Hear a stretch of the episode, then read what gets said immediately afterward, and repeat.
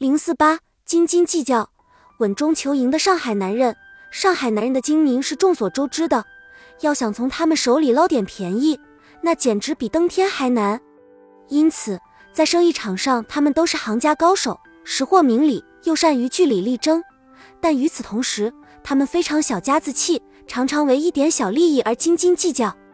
由于精明，上海男人做生意很有眼光，但也因为太精明了。他们往往把注意力过多的集中到细节，他们会在各种场合下、各种行为中最大限度地发挥个人的智力，力争以最小的投入获取最大的利益。因此，一般来说，精明的上海男人是不愿意去冒太大风险的。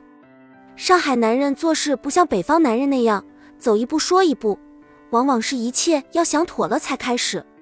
这表现在上海人做生意求安求稳，宁可不做。也不愿冒大风险，故而与上海男人做生意，一定要注意如下几个方面：一、上海男人常常会因个别小问题而争论不休，时间拖得很长，往往使人感到很累。因此，与他们做生意时，首先要有足够的耐心。二、在做生意之前，你最好考虑到各种可能出现的情况，并对各种结果事先做出比较精确的估计。有风险的事情，尽量不要与其合作。三，不要给上海男人一种虚幻的感觉或冒险的印象。北方人做生意时常说：“这次生意做成了，我们今后可以长期合作，都是朋友了。”但这类话对上海男人不起任何作用。他们讲求应该得到的一定要得到，虚幻的利益对他们没有什么吸引力。四，如果生意中存在风险，一定要事先讲明。